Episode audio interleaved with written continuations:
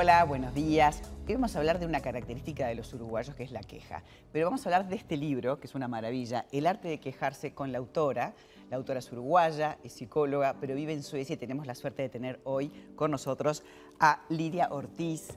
Ella además es magíster en terapias cognitivo-conductual, podemos decir que es conferencista, que es escritora, porque no es el primer libro que Lidia nos comparte. Hubo uno muy conocido vinculado a la, la, relación conflictiva con la mamá, pero también escribe sobre otros temas como, por ejemplo, la entrevista motivacional, los problemas con el consumo de sustancias y violencia de género. Gracias por estar. ¿eh? Gracias Un por placer. haberme invitado. Bienvenida, bienvenida a tu país. Gracias. Cada tanto está bueno volver al, al terruño. Este libro yo digo que tiene mucho que ver con los uruguayos porque eh, en este país uno se encuentra con cualquiera en un ascensor y siempre nos quejamos Exacto. del tiempo, del gobierno, de la calle que, no sé, la basura, de algo nos quejamos. Ahora, ¿qué pasa con esa queja que queda como un rumeo y no, no llegamos a ningún lado? ¿Es, ¿Es manifestar una incomodidad o es una manera de funcionar? ¿Qué nos pasa? Es como una forma, le llamamos así, ¿no? Regular un sentimiento calibrarlo de alguna manera. Digamos que uno está, eh, entra al ascensor y ve que en el ascensor, ah, no, pero esto no está tan bien. Entonces ahí ese malestar uno lo calibra quejándose. En el momento la queja te da una cierta, no decir alegría, pero te da un alivio, claro. digamos. Y entonces, y además, otra cosa que vos decías, María, te comunica con el otro. Claro. Eh, si yo entro al ascensor y le empiezo a decir, ay, me va bárbaro la vida, señora, no, ahí no me dan ni bolilla. Pero si empiezo a quejarme... Genera está... empatía, ¿no? Exacto. De algo nos quejamos todos en algún momento. Una conexión inmediata. Y yo siempre digo, no, quejarse un poco no pasa nada. Si uno entra al ascensor, se queja, bueno, está, está en contacto con el vecino quizás. De una manera que de otra manera lo hace. Pero después ir a la casa seguir quejándose, mm. encontrarse con la familia o ir al trabajo y seguir quejándose. Eso al final es como sembrar semillas de descontento todo contagia. el tiempo. Se contagia, ¿no? Exactamente. Se contagia porque, porque entramos como una sincro de ir a buscar la insatisfacción. Sí. De alguna manera. Sí. ¿Cómo lograr que esa queja genere algo positivo? Eh, porque es diferente la crítica constructiva Exacto. que la queja, ¿no? Exacto. Pero ¿cómo logramos ordenar para que esa queja, eh, digamos, manifieste una situación y podamos cambiarla? Digamos que en la crítica constructiva yo planteo un desacuerdo, pero también propongo o una solución Claro. o hago algo. En la queja lo que hacemos es que nos quedamos ahí. Entonces hay que ver cuánto me quejo en realidad.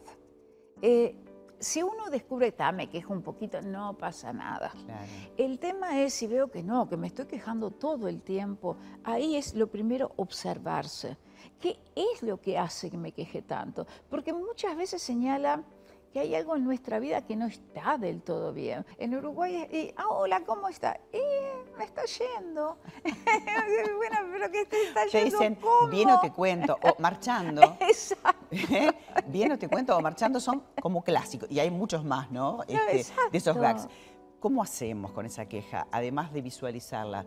¿Tiene que tener como un objetivo hacia dónde? No estamos Sí. pensando que, porque claro, decís, justo iba a salir a caminar y mira, se pone a llover. Claro, ¿No? Buscamos cualquier cosa para quejar. Pero ahí está bien. Bueno, llueve y decís, hoy ahora no puedo salir.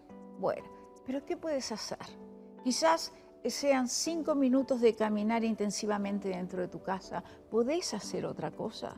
Sea eso, porque nos influye en la vida, nos influye, en- influimos en el entorno. Eso que vos decías de que no hay solamente un adentro. El adentro siempre está en juego con el afuera digamos, es imposible esto de hallarse a sí mismo y nada más. Entonces, ver qué es lo que hago y cuando lo hago, ¿puedo cambiar mi conducta? Si, por ejemplo, ponele, como vos decías, te encuentro en el ascensor, veo que me empiezo a quejar y me doy cuenta, Liria, pará. Ah, bueno, ta, si quiero me quejo un ratito, pero pues, mirá, qué lindo vestido.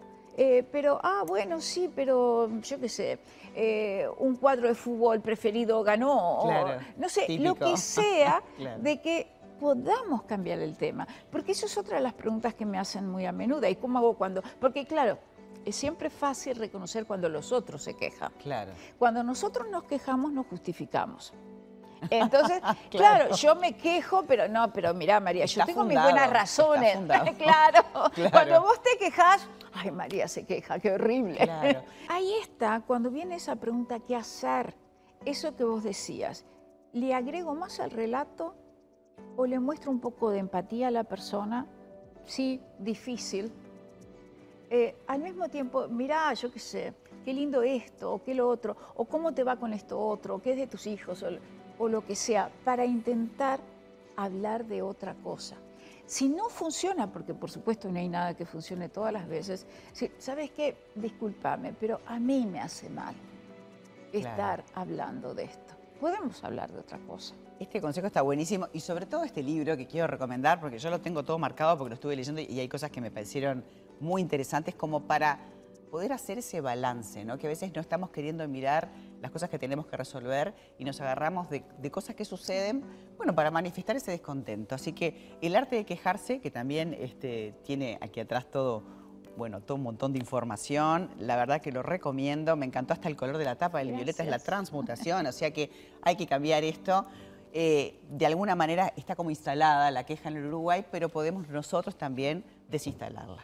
Lidia, gracias por habernos visitado, nuestro programa Buen Vivir y bueno, de eso hablamos, de tratar de, estar mejor, de salud, de ánimo y a nivel mental es clásico que, también, eh, pandemia mediante, está complicado. Así que tenemos que este, dejarnos de quejar. Gracias y gracias por invitarme. A ti, un placer.